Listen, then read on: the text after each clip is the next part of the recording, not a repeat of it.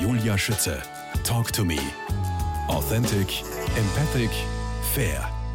Ein Jahr Quarantäne für drei Mustangs in den USA. Erich Pröll, stimmt das so? Das ist ja Wahnsinn. Wieso? Warum?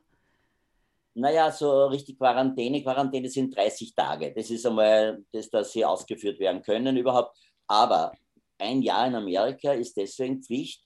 Es ist so, wenn man so einen Mustang erwirbt, dann bei der Auktion, dann muss der sofort mitgenommen werden, gell? dann das vorbei ist, die Auktion, dann einladen. Ja, und ich bin da gestanden, wo, wo, gebe ich das, die, die drei Pferde jetzt hin? Also ich habe nicht gewusst, dass das so, so passiert. Gell? Ich habe mir gedacht, ja, bleibt einmal dort und dann schaue ich wegen einem Stall oder irgendwie Transport. Nein, äh, sofort. Und dann eben dieser äh, wirklich inzwischen sehr, sehr gute Freund, Steve Mantle, habe ich gesagt, was, was, was mache ich? Dann, dann hat er sich umgeschaut, sagt er, ja, in der Gegend von, von Cheyenne da ist alles sehr trocken, gell, liegt auf zwei, drei, zweieinhalbtausend Meter, so eine, ja, eine flache Hochlandzone. Und dann äh, hat er da verschiedene Leute gefragt und da kostet das Einstellen kostet wesentlich mehr als das ganze Pferd. Das heißt, das Einstellen einer äh, jungen Stute hätte gekostet 450 Dollar, der Hengst 650 Dollar pro Monat. Pro Monat. Gell? Also an diesem Jahr äh, wo dann, die sind deswegen müssen die ein Jahr ähm, ja, äh, bleiben. Also das heißt, man adoptiert das Pferd und nach einem Jahr gehört es einem dann. Und in diesem einen Jahr werden diese Pferde dann, die frischer Wurm sind, vom BLM, vom Bureau of Land Management, werden regelmäßig kontrolliert, ob sie auch richtig gut gehalten werden. Wenn das nicht sein sollte auf der Range, dass die nicht gut gehalten werden, werden sie sofort wieder weggenommen. Und da hat das, äh, der Staat ein Jahr lang das Recht, die Pferde wieder zurückzunehmen und oder auch natürlich zu kontrollieren. Ja, aber in Wirklichkeit hätte er ja bei dir in Österreich, in Oberösterreich kontrollieren müssen. Eben, eben. Drum, ich habe es auch nicht mitnehmen können, weil die kommen nicht zu mir her und, und schauen sich das an, sondern die fahren zu der Range hin und darum habe ich mir eine Range suchen müssen. Ich habe dann eine mhm. gefunden, die war halb so teuer dann, eh, südlich vom Yellowstone, in La Paz war das und wunderschöne Gegend. Und dort, äh, da sind auch Freunde von mir dann mit hinübergefahren äh, und die haben da da, da sind wir ausgeritten, eh mit anderen Mustangs und haben diese drei dann an der Hand mitgehabt am Seil. Und da haben diese jungen Mustangs das erste Mal ein fließendes Wasser gesehen, ein Bacherl, über das drüber müssen, das erste Mal Bäume gesehen, weil die leben ja in einer Gegend, da, da ist nur der Set Brush, ist ein, das ist Salbebusch, der ist, ich weiß nicht, 30, 40 Zentimeter hoch und das ist das höchste. Alles andere, es gibt keinen Baum dort, wo die Wildpferde leben dürfen. Die dürfen ja nur in Gegenden leben, wo, wo, eine Kuh nach drei Tagen äh, äh, tot wäre. Aber die Pferde können überleben, weil Wie? die Pferde sind die, die anspruchslosesten Tiere überhaupt für alle, die zu Hause gehalten werden können. Ob das eine Ziege, ein Schaf, eine Kuh ist, viel, viel weniger braucht ein Pferd. Also das ist immer, immer erklärt worden. Die kommen mit allem aus so ein Muster, die, äh, eine Herde zieht auch 20 Meilen oder mehr jeden Tag, damit sie genug Gras auffinden, dass dann äh, satt werden. Also das, das sind die zähesten Tiere, sind eigentlich diese, diese Pferde oder Wildpferde. Naja, und die waren dann eben ein Jahr lang da in La Paz, dort auf dieser Range, ein großes Areal ähm, mit anderen Pferden, die hat Water und Paint und so auch gezüchtet. Und äh, dort sind sie dann ein Jahr lang geblieben. Was hast du in dem einen Jahr gemacht? in dem Jahr war ich dann alle zwei Monate in Wyoming. Ich bin äh, in dem Jahr sechsmal nach Wyoming geflogen, von Österreich halt rüber, und äh, habe dann die Pferde für eine Woche oder zehn Tage betreut habe mit denen einfach Spielereien äh, gemacht, habe natürlich dann meine Filme dann äh, dort im Yellowstone Park und und und ge gedreht und äh, habe hab mich aber mit den Pferden intensiv beschäftigt und das war so eine nette Geschichte, da ist die, diese große, die, diese Trailer, die sie haben, also da passen ja sechs, sieben Pferde hinein, in Amerika und dann gibt es ja keine Laderampe wie bei uns bei den Pferdeanhängern, sondern das ist halt so eine Stufe mit 40 Zentimeter ungefähr und da müssen die Pferde reinspringen. Oh. Und äh, ja, und jetzt habe ich da diese drei Zwergerl da und äh, die bei den Stuten war das kein Problem. Dann habe ich das einmal gezeigt, äh, bin vor, äh, daneben hergegangen und bumm, ist halt reingekupft und so und äh, nur der Hengst, der ist immer da gestanden, hat sich angelehnt mit seinen Beinen und hat nicht gewusst, wie er dann über diese 40 Zentimeter hinaufkommt. Oh Mann. Und muss ich sagen, die, die, die Stuten waren die coolen. Der, der Hengst war ja der Geschissler ein bisschen. Ja. Und, und der, der, ja, wie kommen denn da rein? Und dann bin ich durchgestanden, habe einen Fuß genommen, draufgestellt, dann den zweiten, dann habe ich ein bisschen angeschoben, dann habe ich den nächsten Fuß genommen und die Hinterbeine auch rauf. Und die Cowboys, die sind alle dort am, am Zaun gelehnt, die haben Und sich haben geschaut. und haben gesagt, ja, ja, stupid European. Ich gesagt, da, da hast du einen Stecken, hinten eine drauf und drinnen ist er. Sage ich, nein, nein, nein, nein, so tue ich das nicht. So, ich habe mit denen halt geübt, geübt. Wie ich dann zwei Monate später wiedergekommen bin, habe ich halt denen gezeigt, da ist ein Herr, ein bisschen Karotte, ein wenig Abfall und habe das eingesteckt. Und die Cowboys sind gleich wieder dahergerannt gekommen, haben mir zugeschaut und haben mir so gedeutet, ah ja, das Fuß draufheben. Sag ich, nein, nein, nein, nein, das macht man anders. Und da war, ich weiß nicht, der Hänger war so 10 Meter, 15 Meter weg. Und äh, ich habe denen die drei Pferde das gezeigt. Und gesagt, da habe ich was Gutes, habe es eingesteckt und bin gelaufen, äh, bin in den Hänger reingesprungen und die sind hinter mir reingesprungen. Da hängst natürlich danach. Nein. Und ich habe mich dazwischen zwischen ihren Hintern da hingestellt, habe mir da so angeschaut, habe die Cowboys draußen angeschaut und habe gesagt, so verlaut man ein Pferd. Wow, great job, great, great. Und also, es war eine super Zeit. Ist das, ist das spannend. sechsmal in Amerika, ja. Abenteuer Mustang, da gibt es das Buch und den Film, der zeigt auch, wie man mit sanfter Ausbildung, mit viel Gefühl und Geduld die Mustangs zu Freunden macht, wie man eine Beziehung zu den Tieren aufbaut, die auf Vertrauen und Respekt basiert. Wie sieht so eine sanfte Ausbildung aus? Müssen Mustangs zum Hufschmied? Äh, meine Mustangs, ja, äh, mein Freund, der ist Hufschmied, äh, der Franke, der kommt immer wieder vorbei, dann wird vielleicht irgendwo ein bisschen was kraspelt und dann schaut das an. Aber äh, es ist eigentlich, glaube ich, überhaupt bei keinem irgendwie nur was wegzwickt worden, sondern nur höchstens ein bisschen kraspelt. Beim Hengst nicht einmal das. Also der sein Leben lang ist da noch nie irgendein Huf äh, bearbeitet worden. Und, und der wird zwar angeschaut, kontrolliert, aber der Franke sagt, was soll ich machen? Ist alles in Ordnung. Wow. Also, äh, aber gut, die, ich glaube, die passen sich an. Erstens einmal sind die Hufe unheimlich äh, stark, äh, wesentlich stärker als bei unseren domestizierten Pferden. Und äh, die halten halt wirklich da viel aus. Und äh, in der Natur draußen, also irgendwo in Wyoming, Montana und so weiter, da ist auch kein Hufschmied, da der einer die Füße herrichtet. Na, das funktioniert da eigentlich äh, da sehr gut. Und äh, diese sanfte Ausbildung. Also, ähm, ich meine, da gibt es äh, tolle Leute. Da gibt es einen Pat Barelli, den Jean-Claude Diesel, der leider schon gestorben ist. Da gibt es natürlich der, den Monty Roberts, bei dem ich dann äh, ein paar Tage eingeladen war. Und äh, weil den das so fasziniert hat, dass ich äh, mir Wildpferde nach Österreich hole. Und äh, der hat gesagt, das na, normalerweise sagt er crazy guy und dann sagt er, aber ihn hat das so fasziniert und deswegen habe ich auch dann so lange bei ihm bleiben dürfen und er hat mir alles gezeigt und er hat gesagt, alles, was er gelernt hat in seiner Jugend äh, äh, über Pferde, Monty Roberts, hat er äh, hat gesagt, das hat er alles von den Wildpferden, alles von den Mustangs. Weil die sind so klar, da gibt es nichts anderes. Sagt er, mein Quader und so weiter, was hat, sagt er, er versucht mich auszutricksen, die, die sind anders aufgewachsen. Aber die Wildpferde, die haben eine ganz eine klare Linie. Bist du, bist du mein Freund? Passt. Bist du mein Feind? Na, dann, dann kann es gefährlich werden. Und das haben wir auch dort auch, äh, habe ich dann immer wieder in der Wildnis draußen erlebt, äh, wann, wann irgendwo eine Herde, manchmal sind es gerade auf 300, 400 Meter, dass ich mich nähern konnte, da sind die dann gleich abgehauen und weg. Und bei anderen wieder, da ich bin mit meinem Geländewagen da hingekommen und einmal geschaut, in einer Gegend kein Mensch. Den ganzen Tag habe ich kein Auto gesagt, kein Menschen, kein Strom außen, gar nichts. Es war an der Grenze, da so äh, Nord-Colorado, Wyoming, da in dieser, in dieser Gegend. Und äh, da haben wir vorher in einer Ortschaft, wo ich da übernachtet habe, ich gesagt, ja, wenn ich eine Gruppe sehe, bei Hengsten muss ich aufpassen. Ja, äh, einen Abstand äh, einhalten, denn wenn ich den unterschreite, dann wird der äh, zur, zur, tödlichen Gefahr. Und äh, es kann sein, dass die abhauen, aber wenn die nicht abhauen können oder der nicht will ja, und die kommen dann ist so, dass der, der biegt einmal seinen, seinen Hals, äh, stellt sie auf und schlägt dann mit dem Huf am Boden, sagt dann, wenn ich das sehe, dann muss ich sofort zurück ein paar Meter weil äh, dann, äh, dann greift er an. Der beschützt hast du, seine hast Herde. du sowas jemals erlebt? Ja, freilich, ich habe das auch gefilmt, wie sich der dann aufrichtet und, Ding, und dann bin ich einfach ein Stück zurück, ja. drei, vier Schritte zurück, dann ist er da gestanden, wenn er schlafen würde. Und kaum bin ich ein bisschen näher gekommen, hat er sich wieder aufgerichtet und bam, bam, bam. Wahnsinn. Das ist bei denen im Kopf drinnen. Wölfe, Bären oder Puma, die, die werden sofort, äh, wenn es irgendwie, er beschützt seine Herde und auf die geht er los, die bringt er um. Das also, heißt, wie schaut jetzt aber eine Desensibilisierung der Mustangs aus, dass sie sich nicht vor jeder Kleinigkeit auch schrecken? Was tust du? Was hast du gelernt?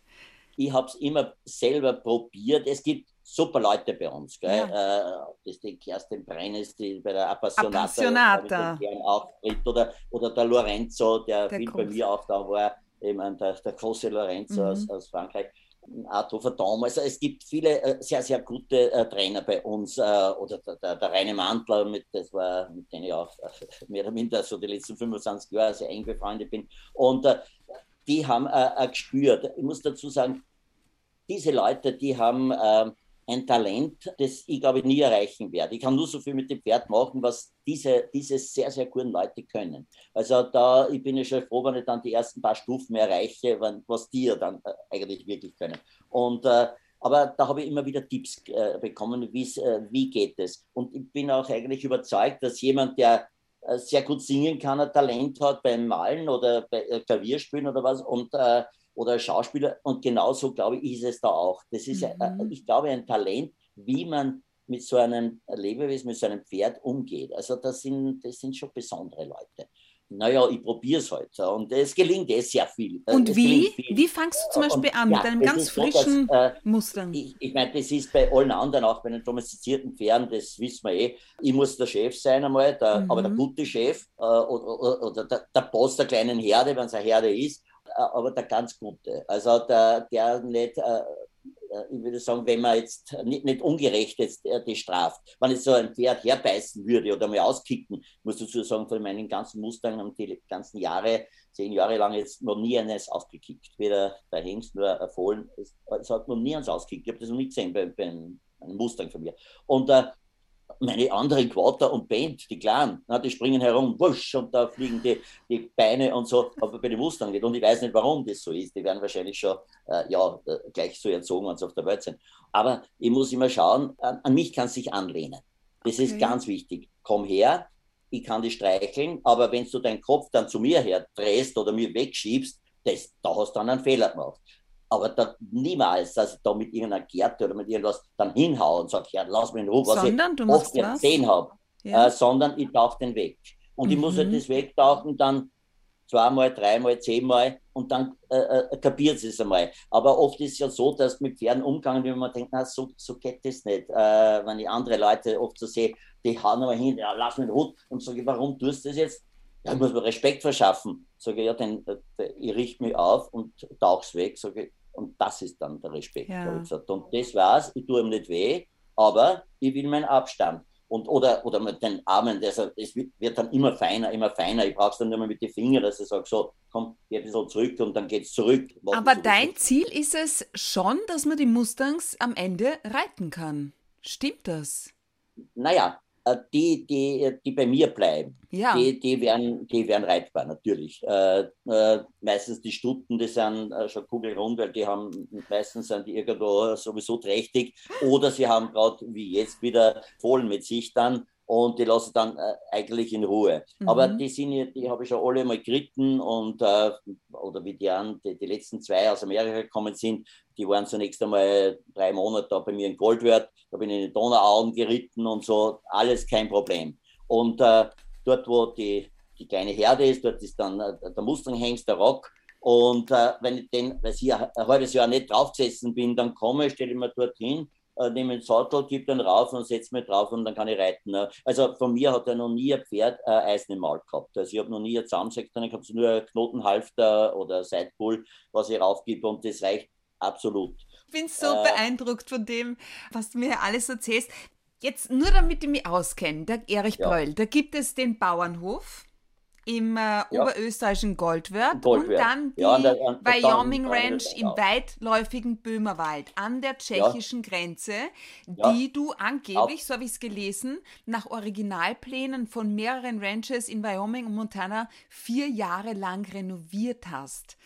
Naja, eigentlich schon zehn Jahre lang, weil du jetzt immer noch weil immer wieder was zu aber tun jetzt ist das alles wirklich ziemlich gut fertig. Aber die Mustangs sind jetzt alle auf der Ranch, auf der Wyoming Ranch. Stimmt das so? Äh, ja, auf der Böhmerwald Range, also oben, oben äh, an der Grenze. Also ich bin praktisch in den Greenbelt, in den Niemandsland, in den ehemaligen. Dort steht mein Haus. Ja. Auf der tschechischen Seite ist es. Und dort habe ich eben diese 45 Hektar, wobei 30 Hektar sind eingezäunt und die Pferde können auf 30 Hektar sich völlig frei bewegen. Es sind etliche Teiche da, immer Frischwasser immer, äh, bei Quellen. Da gibt es offenen Stall, da gibt es verschiedenste Unterstände, wo die rein können. Die können auch aber in den Wald hinein und da kriegen sie auch meistens die Jungen. Irgendwo kommt wieder mal eine Stute mit einem Jungen daher. Und äh, also die leben dort sehr, sehr frei. Und das ist so meine Gegend dort und äh, der Nachbar eigentlich, der dort wohnt, der ist, weiß nicht, zwei, zweieinhalb Kilometer weg. Da gibt es eigentlich nur Wiesen, Wälder und äh, Wahnsinnsgegend. Also eigentlich so klein Wyoming ist das für mich. Mhm. Weil du sagst, dann kommen sie wieder mit einem Fohlen zurück. Ja? Also die Mustangs ja. werden bei dir immer mehr. Drei bis vier Fohlen werden jedes Jahr geboren. Wo sind die mittlerweile? Wie weit verbreitet ist die Rasse? Achtung, Pröll Mustang. Denn das ist eine Rasse. das, das Spannende ist ja das, dass diese, diese Pferde, ich habe da lange ähm, herumdiskutiert, ich bin ja auch bei der Quarterhorse Association natürlich mit meinen Quarterhorses dabei und da sind das super eine, eine klasse Leute, mit denen ich dann abgesprochen habe, wie könnte man das machen, weil ein Mustang, was ist das für Rasse im, im, im Pferdepass drinnen dann? Mhm. Und dann äh, haben gesagt, naja, naja, es ist eine, hm. eine Mischrasse. Da da, also ob jetzt ein, ein Haflinger mit irgendeinem äh, Lipizzaner, sagen wir jetzt, gekreuzt wird, das ist eine Mischrasse, ja. Und viele andere, wo man nicht weiß, wer, ja, wer ist Vater, wer ist Mutter. Ne? Und, ähm, und ich habe gesagt, bei mir, bei den Mustangs, habe ich gesagt, da sind die ersten Mustangs da, eigentlich aus Amerika, da in Österreich, ich kann so eine Mischrasse reinschreiben. Na. Da habe ich gesagt, weil die Ur, die, die Ur-Western-Pferde, und da gibt es ja diese drei Western-Pferde, die anerkannten, das sind die, die Quarter, die Paint okay. und die Appaloosa. Mhm. Und ich habe gesagt, die, was ich, 50 Prozent von denen ist Wildpferd, habe ich gesagt, aus, aus, von der Geschichte her. Ne? Und äh, 1941, 41 ist erst, sind ja die Quarters erst gegründet worden, die Association. 64 und die Painters Association. Also das heißt, die Ur-Western-Pferde sind eigentlich meine Mustangs. Dann ist lang diskutiert worden und ich habe dann die ganzen Papiere ausgefüllt oder die man für Quattro sonst ausfüllt und bin dann zur Jahreshauptversammlung eingeladen worden und dort sind etliche Pferdepässe dann da gewesen. Und die haben mich dann rausgeholt und äh, haben gesagt, ja, und wir können jetzt präsentieren eine neue Pferdezucht. Aber naja, da habe ich nicht glaube, dass das von mir meine sind. Aber ich habe dann den ersten, äh, äh erste Pferdepass bekommen, schau da rein und da steht da unter Rasse Royal Mustang Association. So lässig. Das sind jetzt fünf aus, aus Amerika, die ich geholt habe, ja. ja. mit dem Flugzeug rübergeflogen mit denen. Und die haben jetzt Junge bekommen und das letzte Junge heuer war schon die Nummer 26. Wahnsinn ja, je nachdem, wie es aufnehmen, es kommen zwei, drei oder vier äh, auf die Welt. Und da sind die Jungen dann da. Und das äh, Leute, die sich ein bisschen dann damit beschäftigen, da gibt es wirklich äh, äh, äh, recht klasse Leute. Die fragen mich dann, die kommen dann zu mir, schauen sich das dann an, sagen, können wir das anschauen. Und es ist so, wenn dann die, die jungen Stuten, äh, bevor sie rossig werden, meistens so zwei, drei Wochen vorher, ob die jetzt ein Jahr alt sind oder wenn sie rossig werden, vielleicht erst mit eineinhalb Jahren, dann äh, werden sie aus der Herde verdrängt, äh, von der Leitstute und auch der Hengst. Mhm. Die treiben die weg, also die beißen die richtig und da sind sie richtig arm.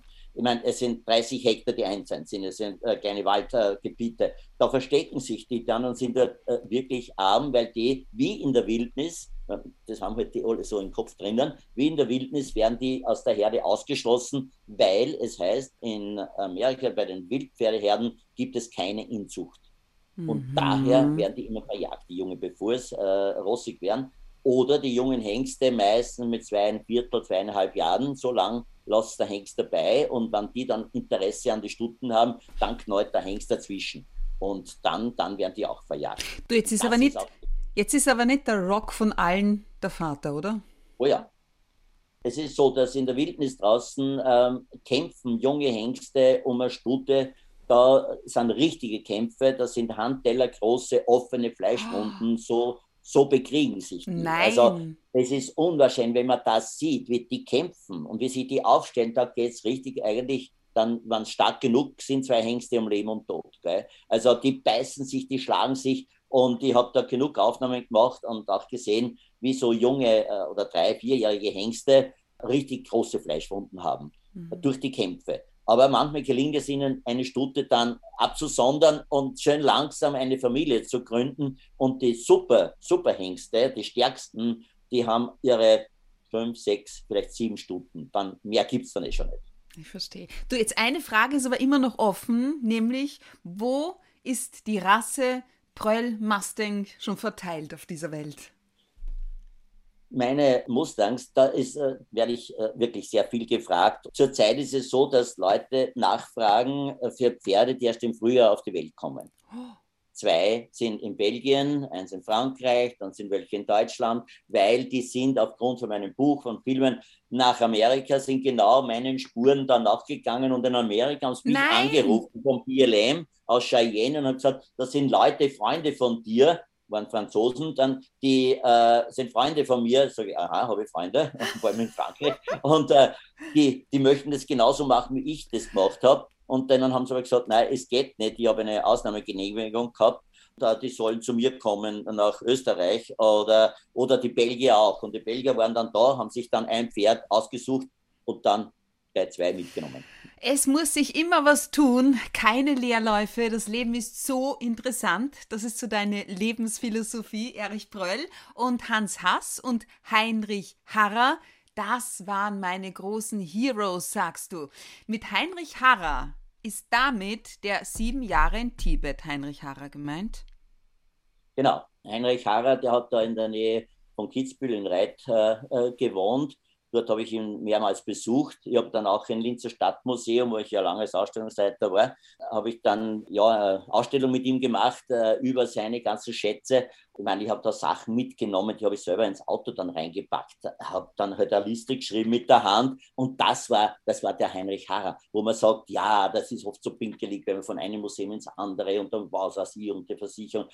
Harrer war der, der gesagt, weißt du was, so dir ich Vertrauen, nimm mit, ich habe haufenweise Figuren, Goldfiguren mitgehabt. Und, äh, und vieles, vieles andere haben wir dann im Museum aufgebaut. Ich habe dann in Linz einen Vortrag mit Heinrich Harrer dann organisiert und das war so ein, einer meiner großen Helden, weil äh, alle seine Bücher, was ich, die, äh, wir kommen aus der Steinzeit, sieben Jahre Tibet und so weiter, das habe ich alles verschlungen. Und für mich war das das Tolle, dass ich mir denke, wow, die, ich Leute, die, die ich verehre und nur aus Büchern ich hab, äh, kenne, mit denen sitze ich dann beieinander und das oft tagelang. Und dann war noch einmal für mich natürlich die, die überhaupt Lebenssteigerung, weil ich habe vor was, 53 Jahren zu tauchen begonnen, also das Privé einmal gemacht, ein, ein Tauchgerät am Rücken. Vorher schon als kleiner Bub mit den kleinen runden Taucherbrillen halt da herumgegrundelt und die Kaulquappen beobachtet. Das war immer, immer für mich. Als, als kleiner, drei-, vierjähriger bin ich immer am Froschberg, darum heißt es Froschberg, viele Frösche, viele ja. Rocken und so. Und da bin ich dauernd im Wasser gewesen, wenn es irgendwie gegangen ist. Und das hat mich so fasziniert und natürlich hat es dann Filme gegeben in äh, der Matinee-Vorstellung am Vormittag, wo ich mit meinem Vater dann äh, ins Zentralkino in Linz gegangen bin und da hat es eben Filme von, also Schwarz-Weiß-Filme waren das noch von, von Hans Haas Hans gegeben Haas. und das war der, der große Held. Und mhm. dann äh, war, ich weiß nicht, 17 Mal, 20 Mal oder was auf der Malediven inzwischen, weil ich immer wieder was gedreht habe. Und dann habe ich, äh, äh, hat einer, ein Deutscher, der Herbert Volkmann, hat dort einen Kompressor ausgepackt mhm. und Tauchgeräte auf Bandos war das. Und der hat das gerade ausgepackt. Ich bin dann bei ihm dort geblieben. Wir haben das zusammengebaut halt, oder er vor allem, weil ich kenne mich da technisch eh nicht aus, und sind dann übers Riff einfach hinunter und ich habe so einen kleinen äh, einen Steier von, ja, von einem Freund von mir, der hat mir gebaut wie ein Fotoapparat, so ein Gehäuse drüber, wo ich halt äh, Bilder machen habe können. Wir sind hinuntergetaucht, nicht weit, vielleicht 12, 15 Meter und dann ich meine, dort waren damals so viele Haie davor und so, das war alles sehr spannend und äh, wunderschöne Korallenriffe natürlich. Und äh, dann kam wie ein U-Boot ein, ein Riesentier daher. Der, der, größte Fisch des Meeres ist der Walhai, aber völlig harmlos. Und ich habe eben die Bücher früher von Hans Haas, das war das, war das Tollste. Gell. Ich fange zum Tauchen an und da gibt es einen, einen Österreicher, einen Wiener mit seiner Frau, mit der Lotte und das ist der Hans Haas. Und das unerreichbarer Hero natürlich für mich. Und aber ich sehe diesen Wahlheit, den er schon beschrieben hat, einmal in seinen Filmen und Büchern, dass die ja völlig harmlos sind. Man muss sich vorstellen, eine Schwanzflosse von viereinhalb Meter ungefähr hoch, Irre. ein Maul mit zwei Meter Breite Irre. und der zieht vorbei, aber gar nicht weit weg. Und ich habe ein Fotoapparat, das den vorderen Teil aufgenommen, dann den hinteren Teil und dann haben wir das zusammensetzen können. Dann habe ich eben ähm, diese Geschichte war halt wirklich äh, äh war sehr was Besonderes, weil zu der Zeit haben noch kaum jemand den Walheier einmal gesehen.